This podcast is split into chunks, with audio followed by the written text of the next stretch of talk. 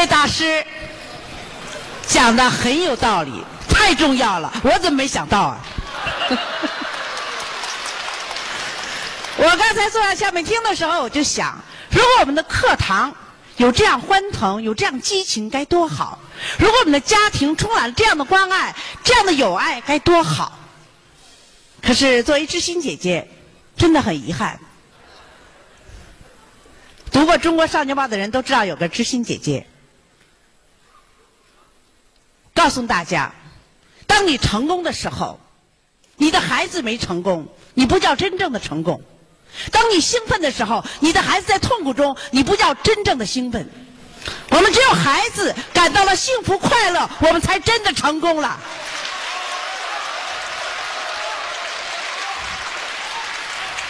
今天，作为知心姐的感受是：当孩子真累，当家长真烦，当老师真难。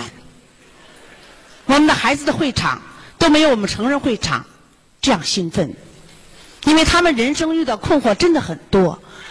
所以我今天在短短的时间内，我想告诉大家四个字：善待孩子。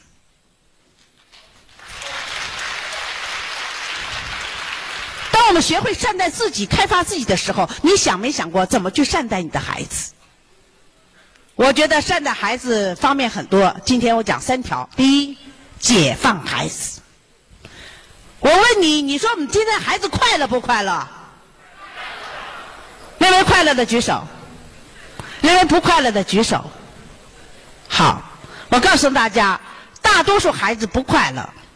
我去年到非洲去的时候，和非洲孩子照相，跟他们一块照相，总的感觉他们特黑，除了牙是白的，别是黑压压的一片。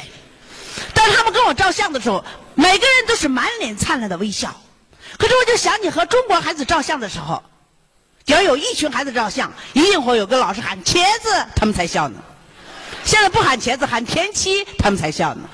如果没人喊，肯定有人不笑。为什么不笑？他们不快乐。为什么不快乐？我认为有两个原因。第一，首先，他们缺少空间。嗯，我原来没有感受，最近我感受很深。知心姐姐过去是中国少年报一个栏目，是孩子们不见面的辅导员。后来知心姐姐呢，在八六年我主持一个栏目之后，呼唤请姐姐从报纸上走下来，于是我成了孩子们面对面的大朋友。后来我忽然发现，孩子的很很多烦恼来自父母，于是我就很多很多父母面对面，成了他们的大朋友。后来我忽然发现，孩子很多烦，父母的很多烦恼来自孩子，于是我呢成了孩子跟父母中间的桥梁。尽管我走了很多学校，但很多人不认识我。但这两年，中央加强了加强和改进了未成年人思想道德建设，很多电视台搞了很多栏目，请我去参加和主持，一下很多人把我认出来了。我开始觉得很高兴，后来忽然觉得被很多陌生人认识挺累的。我们家门口有个商场，本来到商场买东西可以随便的买，现在一进商场，有人就说知心姐姐来了，卢老师来了。你一回头，一群人等着跟你咨询呢。我们家孩子这么了，我们家孩子这么了，给我们家孩子签个名吧。买个袜子就五分钟，现在需要四十分钟。有些摊位本来是可以砍价的，现在人认识你就没法砍价了。有一天我去一个医院看朋友。去给我去洗手间，那天人特多。为了顾全大局，我上完厕所拎着裤子就下来了。刚下来，有个小护士笑眯眯的说：“卢老师，你怎么上这儿来了？”我心想：“我怎么不能上这儿来呢？”我妈可喜欢你了，天天在电视上看你。我说：“谢谢你妈。”我心里想：下次人再多，也得把裤子系好了再下来。有一天傍晚到我们家门口，还没等进楼呢，一个中年妇女眼睛直勾勾的看着我，朝我走来。抱着我的肩膀说：“我怎么越看你越像卢琴呢？我怎么越看你像知心姐姐啊？”我只好告诉他：“我就是卢琴。”哇，你就是跟我拥抱都没经过允许。我是四川来打工的，给人民日报一个领导家当保姆。我天天看你的电视，我看不着就急。哎，你们家就住这楼啊？他自个儿一看表，时间不早了，我得买菜去了。他问我是不是住这楼？我说您赶快买菜去，时间已经不早了。他一回头就说了：“神了，神了！我看见活的了，我看见真的了。”一走，我一摸脸，还真活着。我当时觉得活得真累。现在我告诉你，我不会做任何坏事的，因为随时有人把我认出来。他忽然觉得，当人们盯着你的时候，你多么累。我一下子理解了今天的孩子。我曾经问过一个孩子：“你要爸爸妈妈、爷爷奶奶、姥姥姥爷六个大人爱你一个人，你多幸福啊？”他说：“你不知道我累着呢，每天六个大人十二只眼睛瞪着我。”这种苦恼，只有孩子自己知道。被人盯着该多累。所以有一个中学生，他的妈妈是妇联主席，跟我说：“我儿子回到家就把自己关到房子里，外面挂一牌上面写着‘请勿打扰，谢谢合作’。”我到小学跟同学聊天，跟小学生聊天，你心中的小康社会什么样？一个孩子说：“哼，我希望将来自个儿有个大房子，大房子门很小，只有我一个人能钻进去，爸爸妈妈都钻不进去。他们一天到晚跟着我，太烦了。”有个孩子说：“我将来一定要发明一种药，让我妈吃进去，光说好话不说坏话。”他老说我不好。还跟孩子说：“我将来买了房，我不搁家里，我绑在树上，省得一天到晚他们唠叨我。”还有一个孩子，男孩神秘的跟我说：“我将来一定要学会隐身术，专门到爸爸妈妈房间里看他们背后嘀咕我什么。我怎么看他们俩人晚上老嘀咕我呀？”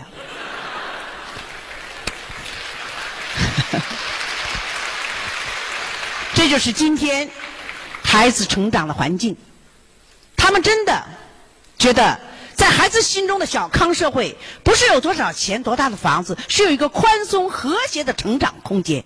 所以我告诉大家，要想让孩子快乐，就把孩子放了，给孩子留点空间，留点秘密。你们两口子要想和谐，都要给对方留点空间，给自己留点空间。对方回来晚了，别追着问干什么去了，跟谁去了，男的女的叫什么名字？你们家肯定不能和谐。因为他没有自由，所以一个刚刚离婚的女人跟我说：“解放了。”我说：“怎么了？”我过去为什么跟他离婚？我每天回家，他盘问我干什么，就跟谁一块儿去，要一个小时。他一走，我觉得我解放了。今天的孩子就这样，那是你们家，不是课堂。别一门一进门就问考多少分，第几名。这个孩子感觉就不是家了，管他考多少分呢？进来先吃饭，吃完饭再说。过年了，大家在一块聚会，别问孩子考了多少分别问孩子得第几名。孩子说：“今天最怕全家聚会了，一旦没考好，我今儿就不去了，我头疼。”当你孩子头疼，肯定是因为他没考好。莫谈国事，大家爱说什么说什么，别问孩子学习的事儿。解放孩子。另外一个孩子为什么不快乐？他们远离了大自然。今天的孩子就是在家里、学校里、水泥屋子里，根本跟大自然很分隔。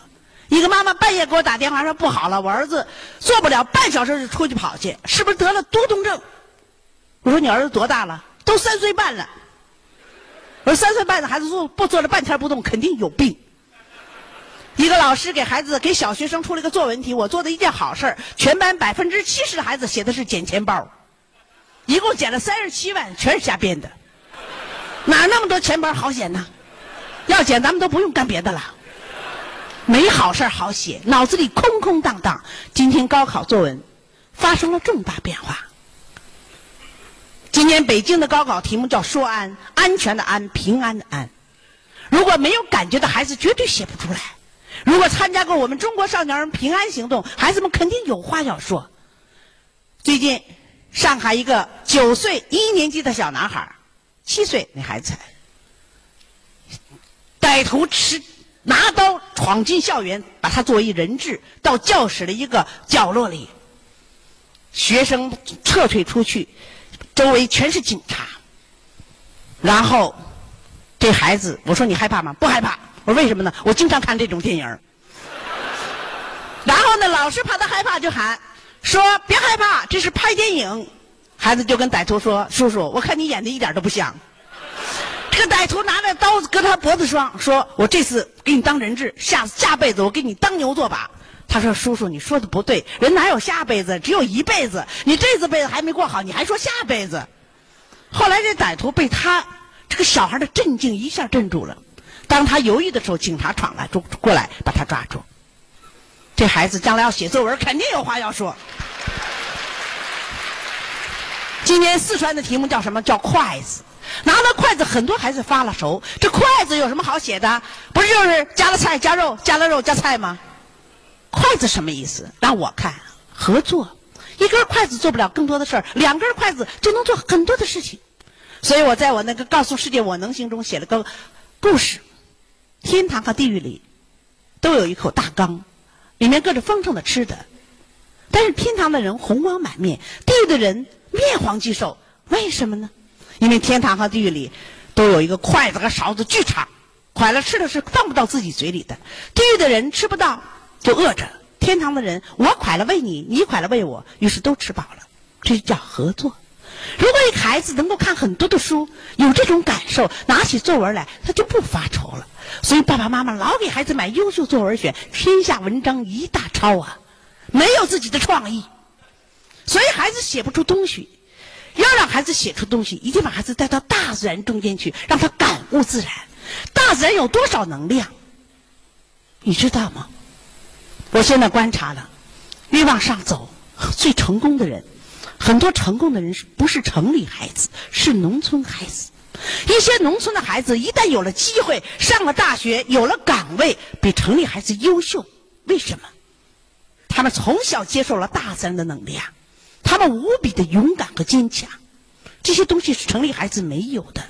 所以我们今天让孩子能够适应社会，一定要他们从小和大自然交朋友，拜大自然为师。那李白、杜甫的诗不是在城里写的，都是在群山峻岭中写出来的。人要有气势，才能有情感，才能有诗句，所以要把孩子带出去。现在呢，节假日的时候呢，爸爸妈妈倒想开了，愿意带孩子出去玩但是人是去了，状态没去。爸爸拿个手机不停的打，好像地球离他就不转了。妈妈兜了搁了很多钱，进商见商场就进，见东西就买，把旅游变成了购物。孩子跟着东一头西一头，什么都没看着。有个幼儿园老师带孩子去博物馆，进门之前拿一根小绳，孩子们告诉你里面很乱，进去以后后边的孩子要盯着前面孩子后脑勺。参观完以后，妈妈说看到什么了？孩子说后脑勺。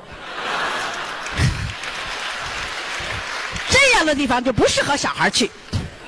现在很多爸爸妈妈和一块儿去爬山，爬几步照张相，爬几步照张相，爬到山顶，其实还没扯迷糊呢，照相。照完相回家看这张照片，这张相笑得很灿烂，这没笑好，笑大发了。大自然给他什么全忘了。所以人家说咱们出去旅游的是上车就睡觉，下车就尿尿，到处去拍照，回家啥也不知道。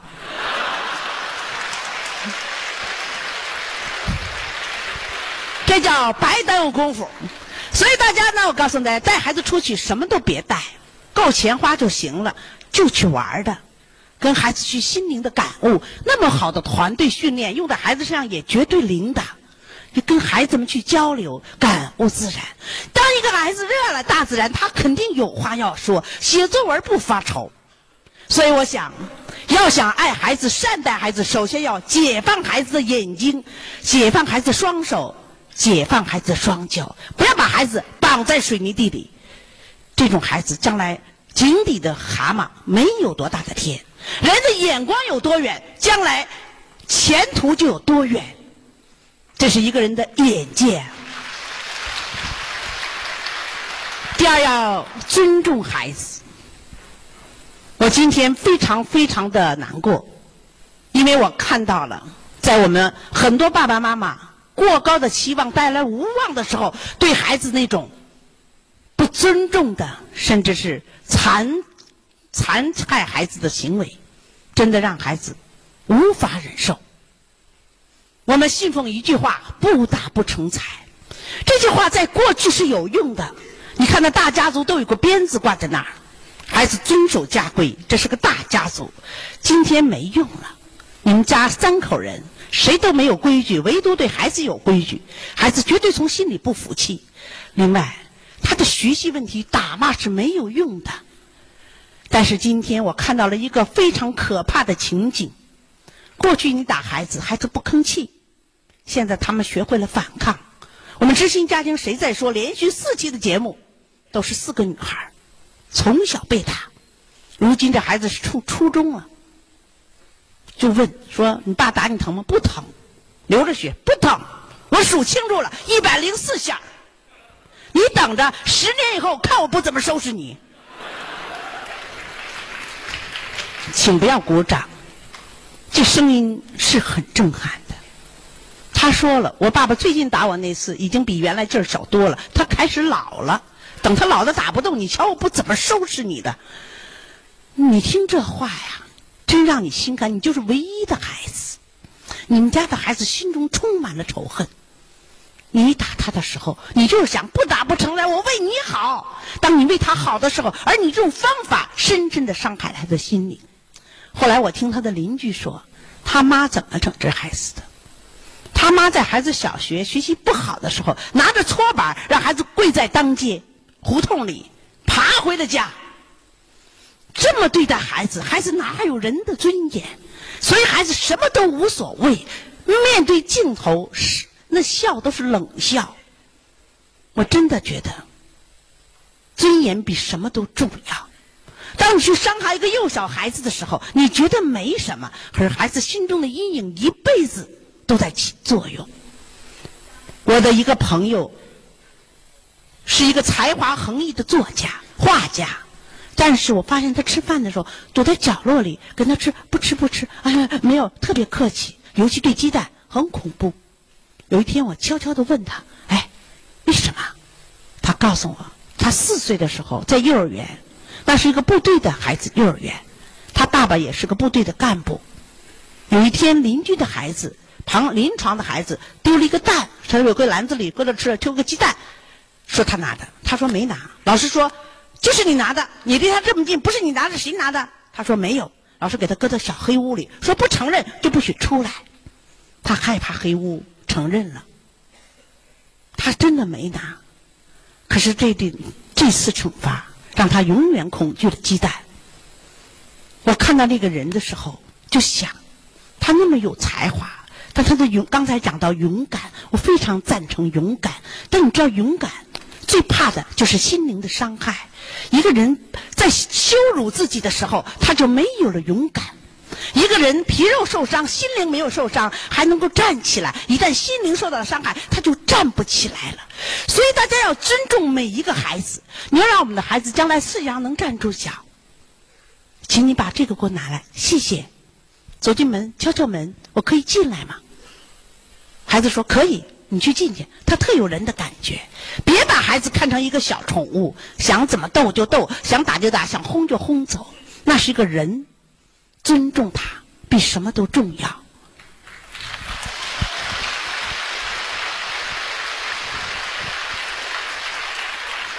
第三个呢，要了解孩子，了解孩子心里在想什么。今天教育真的很难，我们这代人跟我们下一代人差距巨大。因为这十年的变化，我们世界发生了天翻地覆的变化，孩子生活跟我们过去完全不同了。两代人，两个世界，都是不知道的世界。父母不理解孩子，孩子也不理解父母。有一个初二的妈妈跟我说：“我的女儿上初二，爱吃爱喝爱打扮，就是不爱学习。”他妈花了四百块钱买了两张芭蕾舞剧《白毛女》，陪着女儿去看。看完以后问他女儿：“你受到了什么教育啊？”女儿想都没想说：“我看呐，喜儿的悲剧全是他爸杨白劳给逼的。借债还钱，这是天经地义的事儿。这杨白劳借了皇上人钱，干嘛不还？逼着女儿去抵债。再说了，喜儿也够傻的了，皇上人那么有钱，嫁给他算了，干嘛自己跑到深山去当白毛女？他妈听了这困惑。”说我小时候看《白毛女》这个电影时候流了那么多眼泪，那么的恨黄世仁，那么的同情喜儿和杨白劳。如今我的女儿替黄世仁说话。我说一个人要认识一个历史事件，两个条件：或者亲身经历，或者学好历史。你的女儿一样没有，她怎么能理解白毛女？我说我告诉你，有个妈妈带了一个幼儿园的孩子到吉林市去，在广场上看到一尊毛主席像，毛主席正挥着手呢。他问：“你认识这位爷爷吗？”你知道他在干什么吗？孩子就说：“我认识他，他是毛主席。毛主席正在打的呢。”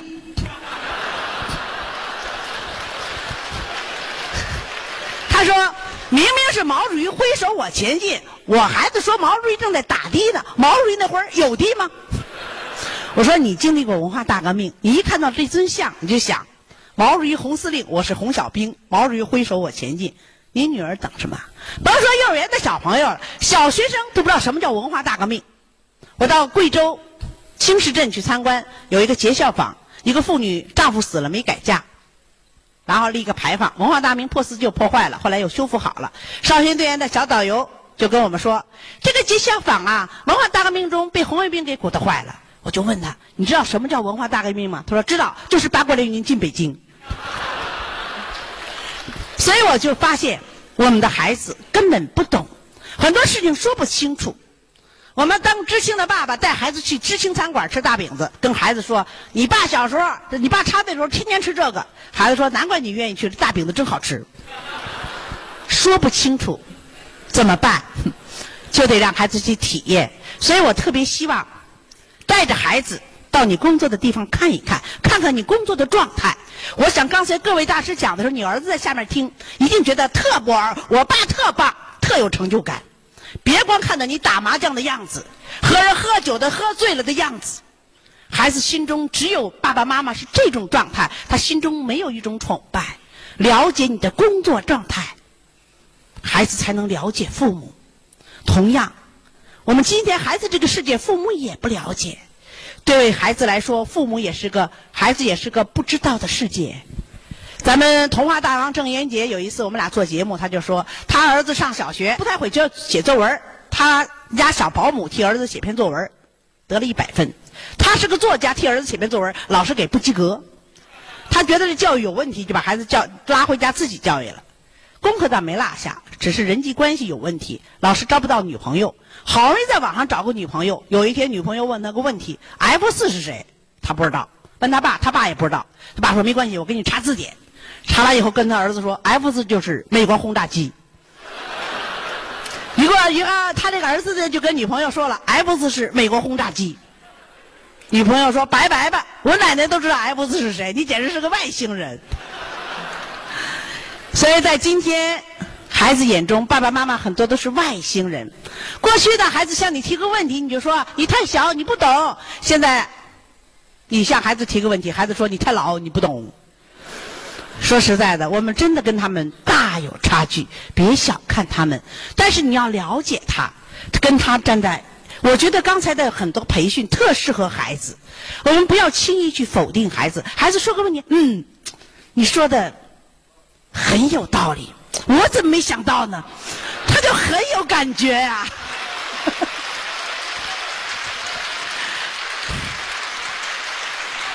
如果说你说的这叫什么呀？我早就知道了，他感觉就不好了。所以有个孩子说他的兴趣班，他的兴趣班呢，他说他有五个兴趣班，他妈给报的，有三个兴趣班还有点兴趣，两个兴趣班一点兴趣都没有。我说你最喜欢哪个兴趣班？电子琴班。我说为什么？我爸我妈都不会电子琴，每次我弹出个曲子，爸妈都说嗯还不得了呢，还能整出这玩意儿。最不喜欢数学班。因为他爸是教数学的，每次他做很难的题做出来给他爸看，他说这么简单都不会，真笨。于是他就没了成就。所以这就是教育孩子的秘诀，那就是第四个，也是我今天讲的最后一个善待孩子方法，就是要激励孩子。我们今天的孩子特别需要激励，比我们成人还需要激励。但是今天孩子很惨，他们受到的指责比激励多得多，受到的否定比肯定多得多。所以他们今天不爱学习，他们厌学，很多孩子迷恋网吧，很多孩子离家出走，因为他们从来没有获得过成就感。我们爸爸妈妈总是拿自己的孩子和人家比较。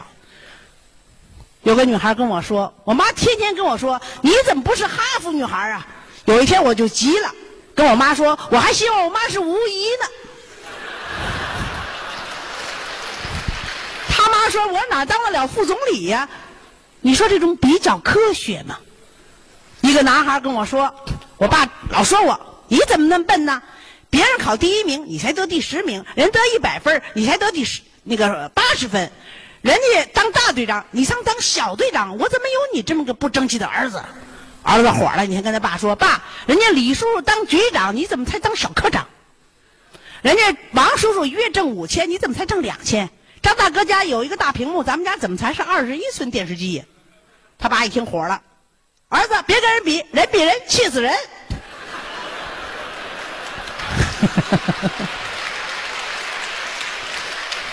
儿子说：“那你拿我跟比，那还能不能气死人？”这是非常有道理的。别跟人家比，我跟很多人孩子说过，生下来你就是最棒的，因为你棒才来到这个世界上。今天到会场都是最棒的，没棒的都没来。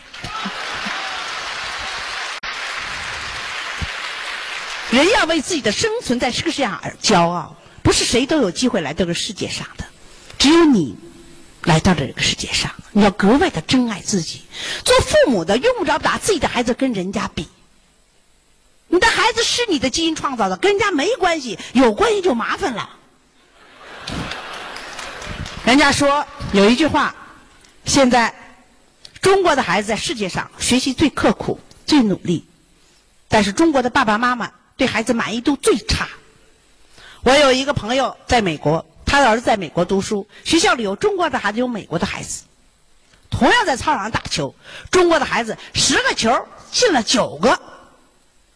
中国妈妈不满意，那球的没进呢，还是不努力。美国的孩子十个球进了一个，美国妈妈给鼓掌。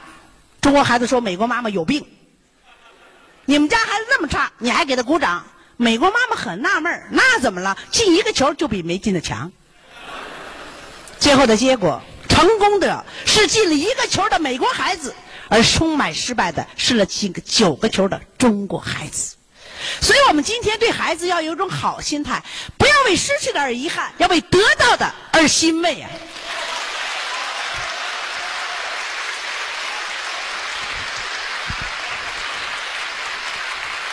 肖伯纳曾经问过，人家问肖伯纳什么叫乐观主义，什么叫悲观主义，他就有半杯酒。心态好的人就说：“太好了，给我半杯酒，我正需要呢。”这就是乐观主义。有一种人心态很不好，拿到半杯酒，怎么才给我半杯？那半杯怎么空着？这就是悲观主义。所以今天面面对孩子，去欣赏孩子，需要看到孩子好的地方，哪怕一点点星星之火是可以燎原的。孩子都需要激励呀。有一个孩子爱弹琴，他不会不会拉琴，天天在家滋歪滋歪拉琴。姐姐说别拉了，像拉锯难听。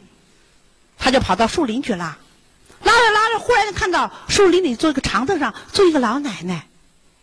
老奶奶坐在那儿，一句话都不说。老奶奶，对不起，我没有发现你，我拉琴呐跟拉锯一样难听，影响你了。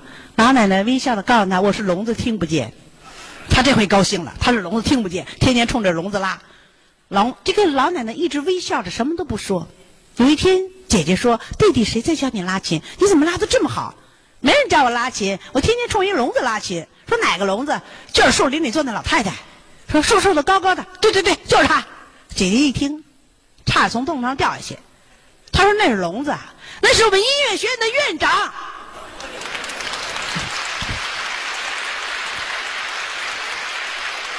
院长用他的倾听，培养一个真正的音乐家。我刚跟大家说，今天当父母。孩子不是需要更多的老师，孩子需要观众，需要在他为他鼓掌喝彩的观众，需要那些倾听的观众啊！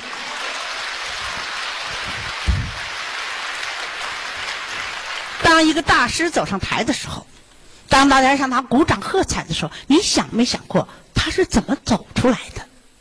大家都认识一个大腕儿，就是演和珅那个著名演员王刚。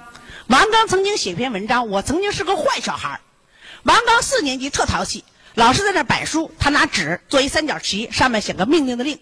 老师从右一写字，他就把这个旗子从右边一举，右边孩子哇一喊，老师一回头，他们就做好了。然后老师写黑黑板字的时候，他冲左边一句，左边孩子哇一喊，老师一回头，他们又做好了。有一天他动作慢了一点，让老师给抓住了。老师说：“就你小子捣乱，让他转学。”他害怕了，因为他爸特别。特别粗暴，特别厉害，他就害他害怕他爸，每天早上拿着书不不敢上学，就专门去那个旧货市场，专门爱进古玩店。你看那和珅看古玩多内行啊，他从小有锻炼。后来逃学的时间长了，他害怕了，他怕学校一定要开除了，怎么办？谁能救我？想起毛主席来了。当时毛主席还健在，是一九五九年，他连夜给毛主席写了一封信，画了两张画，一张画是小白兔吃萝卜，一张画是解放军保卫祖国。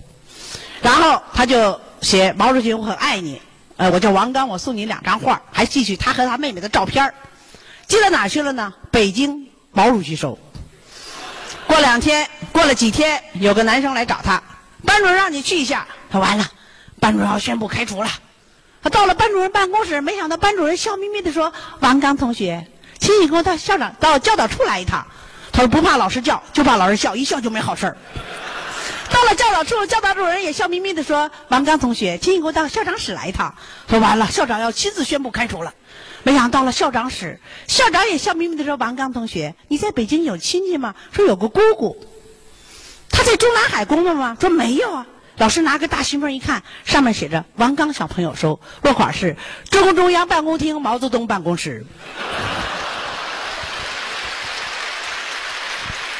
王刚一看说：“哇，可能是回信了。”老师说。能打开看吗？说可以。打开一看，上面写着“王刚小朋友，你给毛主席的话，毛主席收到了，谢谢你。希望你好好学习，锻炼身体，将来建设祖国。”校长激动地说：“王刚同学，这不仅是你个人的光荣，这是不是全校的光荣啊？”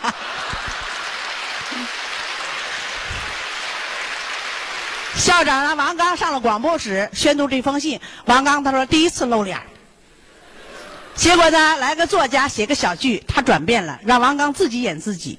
王刚说第一次以正面人物出现。后来区教委主任来了，区教委主任也激动地说：“这不就是你们学校的光荣？这是不是全区的光荣啊？”大会小会表彰王刚，王刚忽然觉得当好人的感觉真好。后来他又改当好人了，成了优秀学生。后来王刚成了明星大腕，主持了中央电视台一个栏目《朋友》。有人攻击他栏目是找几个名人互相吹捧，王刚说：“你来当嘉宾，我们专门说你坏话，一句好话不说，看你什么感觉。”说人有时候需要被人吹捧，本来不觉得自己怎么怎么好，别人一吹，你觉得自己真的不错，找到做好人的感觉，谁都不想当坏人了。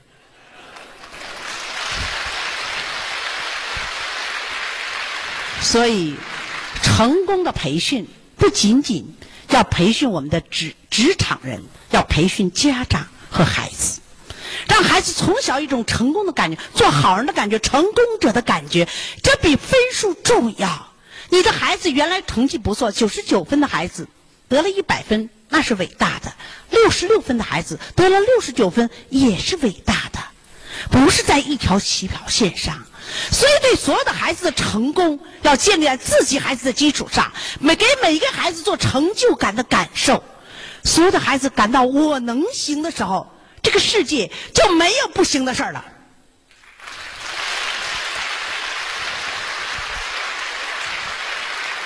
所以，真的希望我有一个感受：人生追求的不是成功，是幸福和快乐。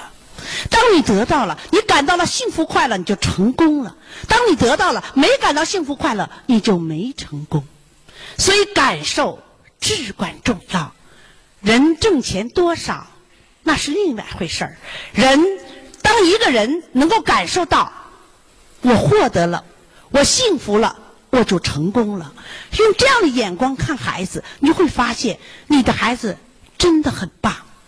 所以我从我觉得，如果善待孩子，从今天开始回到家看到孩子，一定给孩子一个鼓励，但是要发自内心的。我常常跟爸爸妈妈说，要跟孩子说声太好了。结果，一个妈妈过去老打孩子。那天中午回到家，儿子正吃饭呢。妈妈说：“儿子，太好了，你真棒。”孩子说：“妈，你有病吧？我看你今天病病的不行，说胡话了。”他妈说：“我说的不灵。”我说：“你假惺惺的，谁信呢？”你鼓励一个人要说的实实在在，哪件事儿？那么让人欣慰，所以更重要的，请大家去享受孩子，不要老去照顾孩子，照顾的孩子长不大，享受的孩子、使用的孩子才能长大。所以最后送大家两句话，要对男孩怎么说？享受你的儿子，对儿子说：有儿子没儿子就是不一样，儿子只能使用，不能溺爱，儿子只能够。放养不能圈养，惯子如害子。另外，我告诉你一句秘密：有儿子抓紧用，现在不用，以后别人用就没你什么事儿了。对女儿欣赏你的女儿，对女儿说有个女儿真好。在指责中，在赏识中长大的女孩子爱人爱己，在指责中长大的女孩子勾心斗角。今天的女孩最缺少父爱，一个从小缺少父爱的女孩子，将来找对象的时候，很可能找一个父亲般的男人。所以，请父亲不要吝惜你的微笑和赞美，对女儿小小声声的说：“有个女儿真好。”如果你憨声憨气的说“有个女儿真好”，哎，傻乎乎的就没感觉了。最后呢，我送给今天所有的大师，所有今天听课的各种青年的、中年的朋友们一句话，叫“你真棒”。我真的觉得大家很棒，大家在过年的时候还在这这里，去为了国家的明天，为中国发出一个我能听的声音而继续在这里，真的很棒。这句话是这样说的啊，请大家跟我一块儿做，叫“棒棒棒”，你 no 还没完呢。棒棒棒你真棒 ok 预备开始棒棒棒